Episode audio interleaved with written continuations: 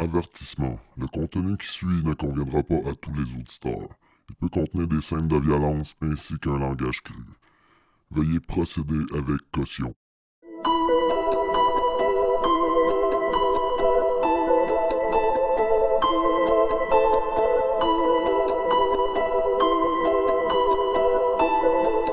Salut et bienvenue à un autre épisode de Mauvais Augure. C'est moi, votre hôte Frédéric Hiel.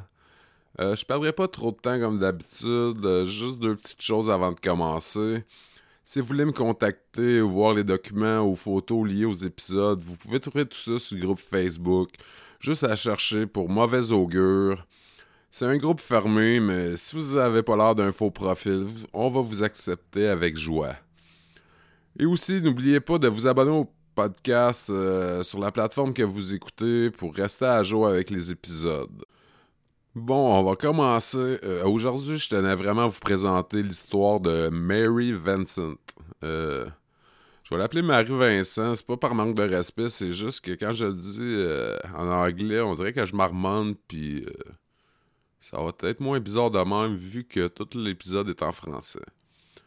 Ouais, c'est ça. Marie-Vincent, c'est une vraie guerrière qui a surmonté beaucoup d'épreuves et de traumatismes. C'est un exemple de volonté et détermination. Mais malheureusement, c'est aussi un cas où, encore une fois, le système judiciaire a échoué lamentablement. Marie-Vincent a été élevée à Las Vegas avec sept frères et sœurs. À l'époque, c'était une fille jeune et naïve qui voyait le bon en chaque personne. Ses parents, qui se nommaient Herb et Lucie, travaillaient tous deux dans un casino. Ils étaient très stricts avec leurs enfants. Dû à son milieu familial très sévère, quand Marie débuta son adolescence, comme beaucoup d'autres euh, enfants de son âge, elle avait besoin de liberté. Et dû à ce fait, elle avait commencé à se révolter en portant du maquillage, en faisant l'école buissonnière et par la suite en fuguant du domicile familial. Mais malgré ses choix, elle avait un beau futur devant elle. Ayant une passion pour la danse, D'après son professeur, elle avait beaucoup d'opportunités qui s'offraient à elle. Mais malheureusement, elle croisa la route d'un monstre de la pire espèce qui changea tout ça. Ouais, puis quand je dis de la pire espèce, euh, j'exagère pas, c'est un vrai crise de dégueulasse. C'est le 29 septembre 1978 que la vie de Marie-Vincent, alors âgée de 15 ans, changera à jamais. Alors qu'elle était déjà en fugue depuis un moment, fatiguée par le voyage et la route, elle avait entrepris de retourner chez elle.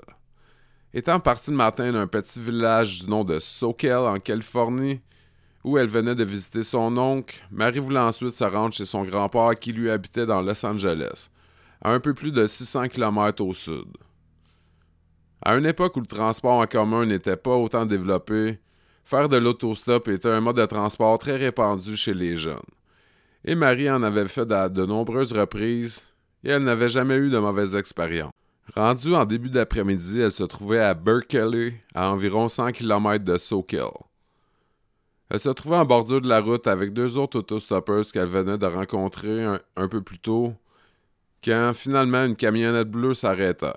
Au volant, un homme d'âge moyen, et le conducteur dit alors qu'il y avait de la place, mais seulement pour une personne. Marie, épuisée et pressée d'arriver à destination, décida alors d'embarquer avec l'homme. Même après les mises en garde faites par les deux autres autostoppers, elle se sentait en confiance. L'homme avait l'air tout de même gentil, souriant, avec un début de calvitie et son ventre proéminent. Il lui rappelait l'image d'un bon vieux grand-père.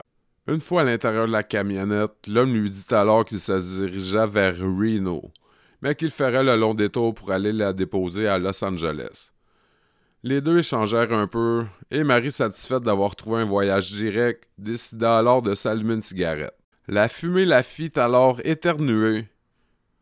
Et c'est ensuite que Singleton, avec un sourire, lui mit la main sur la nuque en lui disant Laisse-moi voir si t'es malade.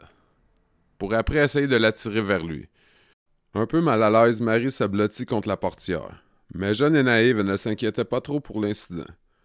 Un peu plus tard, Singleton lui dira qu'il doit arrêter chez lui près de San Francisco pour aller chercher des vêtements et des effets personnels. N'y voyant aucun problème, Marie lui offrit même son aide. L'homme en question, c'est Laren Singleton. C'est un vieux Christ de fucké alcoolique. Mais je pense que ce Marie est même pas au courant de son vrai nom. En tout cas, je vais revenir sur lui plus tard, on va continuer. Après ce bref arrêt, les deux reprennent la route en direction de Los Angeles. Singleton, de retour au volant, boit maintenant de l'alcool fort dissimulé dans un berlingot de lait. Marie, pris de fatigue, s'endort peu de temps après leur retour sur la route. C'est en se réveillant qu'elle commença à paniquer. Singleton conduisait dans le sens opposé et se dirigeait maintenant vers le Nevada. Pris de panique, elle fouilla sous le banc dans l'espoir de trouver une arme improvisée.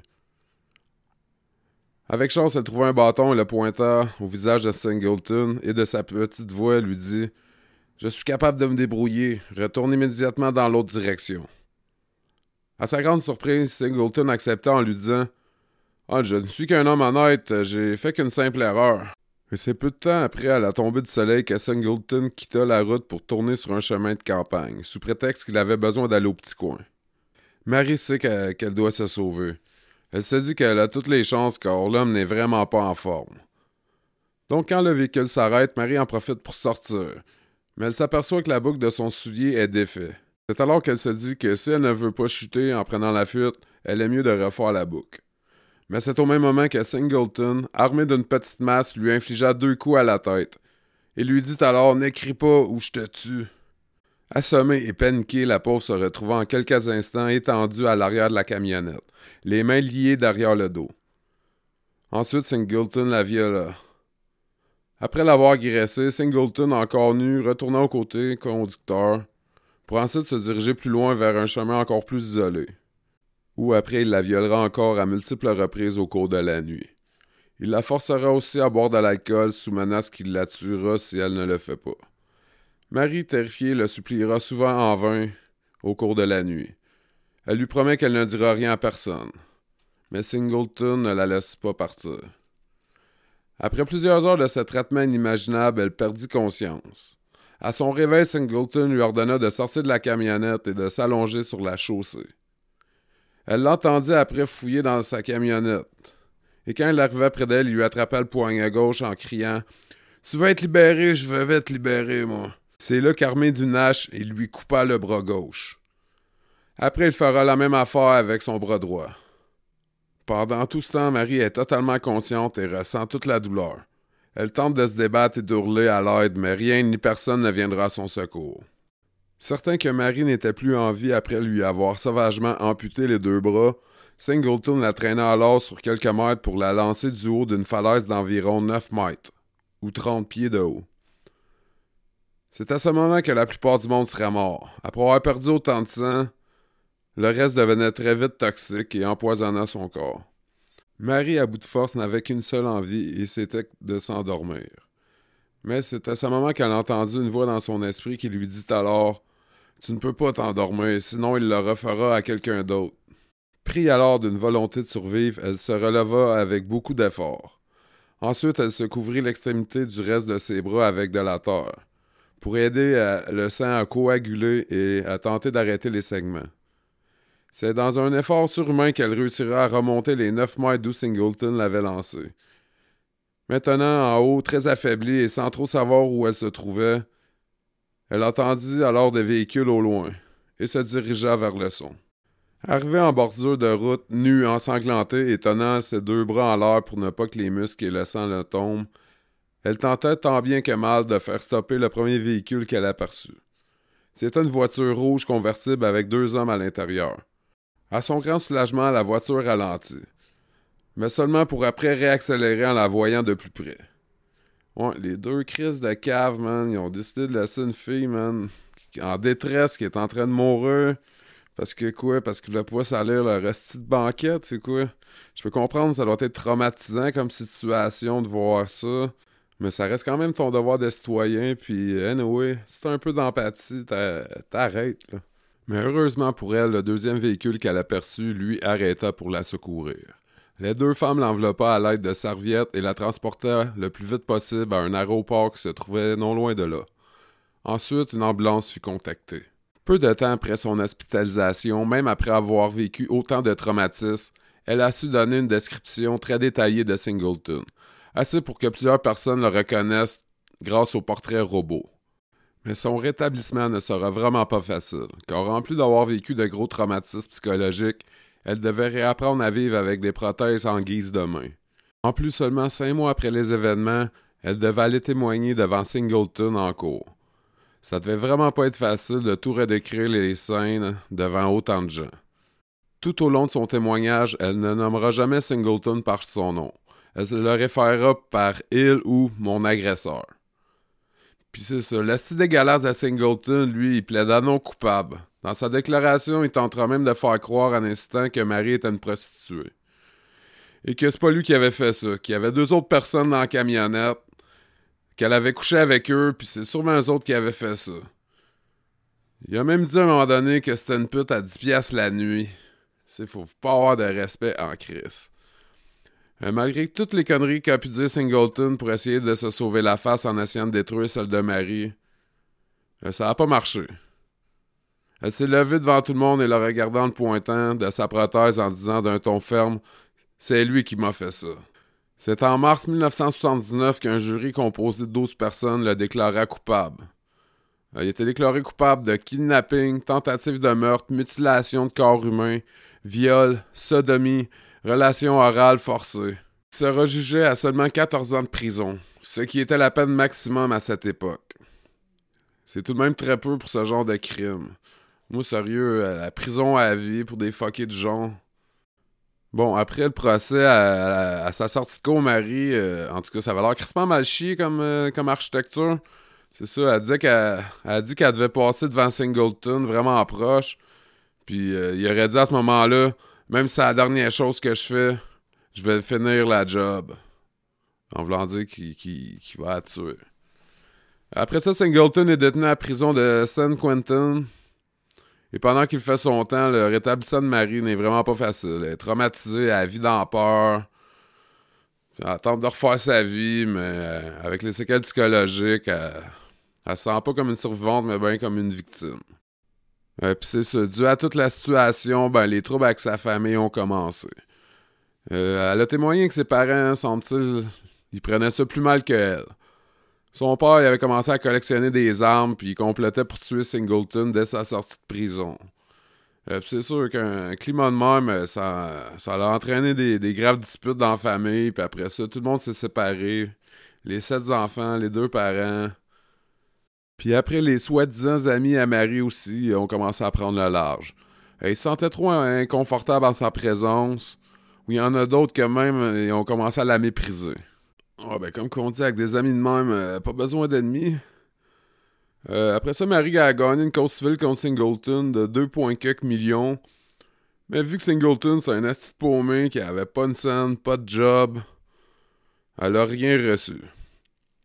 Mais après, elle a reçu un montant de l'État pour victime d'actes criminels, mais c'est vraiment un petit montant, rien d'extravagant. Il me semble que c'est genre 5000 pièces. Mais l'esti de Rossal, vous savez pas qu'est-ce qu'il a fait, lui, pour laver son nom sous prétexte qu'il avait eu de l'abus sur sa personne en cours. il tentera de poursuivre Marie, esti. Euh, supposément sur des, sous des charges de tentative d'un kidnapping dans le but de faire un vol. Euh, c'est ça, ça j'ai bien compris, des fois c'est dur de traduire un peu euh, les charges puis les termes euh, judiciaires. Mais en tout cas, c'est de quoi dans le genre. Évidemment, euh, ça avait pas de sens, puis ça a rien donné. Ça a rien donné à part rajouter du stress puis tourner le fer dans la plaie à cette pauvre fille. Elle tombait dans une grosse dépression. En plus, son rêve de devenir danseuse était anéanti. Dû à une chirurgie reconstructive, euh, il avait dû prendre des, des tissus dans sa jambe, puis ça l'a affaibli, évidemment. Puis après ça, partout où elle allait, elle se faisait reconnaître pour ce qui lui était arrivé et non pour ce qu'elle était. Même à l'école spécialisée pour handicapés, elle se sentait isolée. Après avoir obtenu son diplôme, elle s'est mise à déménager à de multiples reprises. Par la suite, elle tentera de trouver un sens à sa vie en faisant des séances d'information dans les écoles, pour faire la prévention sur l'autostop et les dangers qui y a en cours. Mais malheureusement, les gens étaient très peu réceptifs et étaient souvent méchants avec elle. Elle se mariera en 1987 avec un horticulteur, avec qui elle aura deux enfants par la suite, Alan et Luke. Mais atteinte de dépression, elle en était même venue à être anorexique, et seulement l'idée de sortir chez eux la faisait paniquer. Sa vie de couple en prit un coup et elle divorça. Par la suite, sans le sou et avec ses deux enfants, elle a même dû habiter dans une station-service abandonnée, dans une petite ville près de Tacoma. Bon, là, je vais vous parler un peu de Singleton, mais très rapidement. Là. Je rentrerai pas dans les détails de sa vie, euh, son enfance, puis tout. Euh, J'ai pas le choix d'en parler parce que malheureusement, euh, l'histoire est pas finie avec lui. Donc c'est ça, c'est un crise alcoolique violent. Il assumait rien de ce qu'il faisait. Il a été marié deux fois, si je me trompe pas. Euh, je sais que dans une de ces relations-là, en tout cas, il a, il a eu une fille, puis elle avait l'âge de Marie en plus. Puis comme Marie était vraiment terrifiée par lui. Bon, c'est ça. Singleton sera libéré pour bonne conduite après seulement 8 ans et 4 mois de sa sentence. Euh, oubliez pas que c'est une sentence de 14 ans. Euh, il a jamais avoué les faits, il a jamais eu de remords. Fait que c'est quand même euh, surprenant qu'il est sorti euh, avant son temps. Mais heureusement, partout où Singleton tentera de s'établir en Californie, les citoyens feront savoir leur désaccord en faisant des manifestations pour démontrer qu'il n'était pas le bienvenu. Craignant pour sa propre sécurité, Singleton finira sa libération conditionnelle dans un camper qui se situait sur le terrain de la prison San Quentin, jusqu'à la fin de son année de probation. Euh, Quand sa libération conditionnelle fut terminée, il se dit que la Californie n'était pas très accueillante pour des vidanges dans son genre. Donc, il retournera vivre dans sa Floride natale où il se fera arrêter deux fois pour des petits vols en bas de 10 Pendant que Marie tente de refaire sa vie du mieux qu'elle pouvait, le 19 février 1997, un homme de Tampa en Floride remarque une scène horrible. Il décrira au service d'urgence qu'il vient d'apercevoir par une fenêtre un homme taché de sang qui poignardait une femme qui semblait sans vie allongée sur un divan. Il ajouta aussi qu'il pouvait entendre les os craquer à chaque coup de couteau. Les policiers arriveront peu de temps après et arrêteront l'individu qui est nul autre que Singleton. La victime cette fois qui n'a pas été chanceuse et qui s'en est pas sortie vivante était une jeune femme de 31 ans, Roxanne Hayes, qui dans une impasse était tournée vers le travail du sexe pour survenir aux besoins de sa famille. C'était une mère de trois enfants. La défense de cette petite part-là, c'est que Roxanne aurait tenté de lui charger plus cher que ce qu'il était convenu. Après ça, une dispute s'en serait suivie. Puis les lacérations sur le corps de, Roxanne qui, l'ont tué, ben ça serait produit quand Singleton aurait tenté de lui enlever le couteau des mains. Mais évidemment, sa version des faits concordait vraiment pas avec euh, la déposition du témoin qui avait tout vu par la fenêtre. Par la suite, Singleton dira aussi que pour sa défense, qu'il ne voulait pas tuer Roxane, que c'était juste une erreur due à une surcharge d'émotions. Un méchant esti de vidange. Ah, j'ai poignardé quelqu'un euh, à je sais pas combien de reprises, euh, c'était juste une erreur. peu, un peu, trop d'émotions, monsieur le juge. Mais Marie-Vincent a pris l'avion pour la Californie pour aller témoigner contre Singleton. Pour être sûr cette fois-ci qu'il ne ressort jamais de prison et que personne ne souffre à cause de lui. Le jury délibéra seulement pendant quatre heures avant de rendre son verdict de culpabilité. Le 14 avril 1998, Singleton se verra imposer la peine de mort. Pendant tout son jugement et le reste du procès, il montra pas vraiment d'émotion, aucun remords. Pas mal comme euh, aux prochaines de Marie-Vincent. Une esti de sans cœur, pas d'émotion. Bon, inquiétez-vous pas, euh, je finirai pas l'épisode sur une note négative de même. euh, je, vais, je vais finir euh, l'histoire avec euh, Marie-Vincent parce que ça, ça a été mieux pour elle après, après l'arrestation de Singleton puis sa condamnation à mort. Euh, C'est se souvenant de la menace que Singleton lui avait fait, qu'il allait finir ce qui avait commencé. euh, Marie a vécu longtemps dans la peur qu'elle qu'elle allait vraiment la tuer. Fait que quand qu'il qu'il s'est fait arrêter pour le meurtre de euh, sais, malgré le fait qu'elle se sentit vraiment coupable parce que elle voulait pas que ça arrive à quelqu'un d'autre. euh, C'était quand même la première fois que- qu'elle était plus terrifiée à l'idée qu'il viendrait tuer. Fait que ça a été une grande délivrance pour elle. Euh, c'est ça, on été rendu quand elle était dans l'impasse puis qu'elle habitait avec ses enfants dans une station service abandonnée. Après ça, les choses commençaient à aller mieux pour elle. euh, elle se trouvait un petit logement dans la ville de Houston. Puis aussi, après, elle a trouvé son premier emploi pour un poste d'administration dans une firme d'avocats. C'est là qu'elle a rencontré son deuxième mari, Tom Wilson. Les deux, ils ont tombé vite en amour. Elle a peut-être rencontré un de démon quand elle avait 15 ans, mais là, elle, était avec un ange. Tom, ça a l'air d'un homme en or. Il l'aide dans toutes ses tâches quotidiennes. Il la supporte émotionnellement. Tom, c'est un grand costaud, puis il lui, il lui sert aussi de garde du corps quand elle fait des conventions en public. Euh, c'est ça. Après ça, avec l'aide de son mari, elle a lancé sa propre fondation dans le but d'aider d'autres victimes de crimes violents. Elle dit avoir traversé trois phases dans sa vie. Euh, victime, après ça, survivante, pour maintenant, artiste. Euh, là, elle est dans cinquantaine. Tom lui a installé un petit studio où elle fait des portraits. Euh, certaines de ses pièces se sont même vendues jusqu'à 2000 dollars américains. C'est quand même très bien. C'est ça, elle a trouvé la joie de vivre dans l'art, sa famille, ses enfants. Puis à cette heure, elle remercie le ciel d'être encore en vie. Bon, après tout ce qu'elle a traversé, je sais pas, ça nous fait apprécier nos petits problèmes un peu. Euh, je vais mettre le, lien de sa fondation dans la description de l'épisode si vous voulez aller voir ou l'encourager, bien sûr. Euh, c'est ça, c'était un épisode un peu plus court, mais je trouve que ça valait vraiment la peine de la faire parce que ça donne une bonne leçon de morale. Euh, je vous remercie d'avoir écouté. J'espère que vous avez apprécié. Si c'est le cas, pour supporter le podcast, abonnez-vous sur la plateforme où vous l'écoutez. Sur ce, faites attention à vous autres, protégez-vous des fous puis du virus, restez chez vous. Barrez votre porte et fermez vos volets.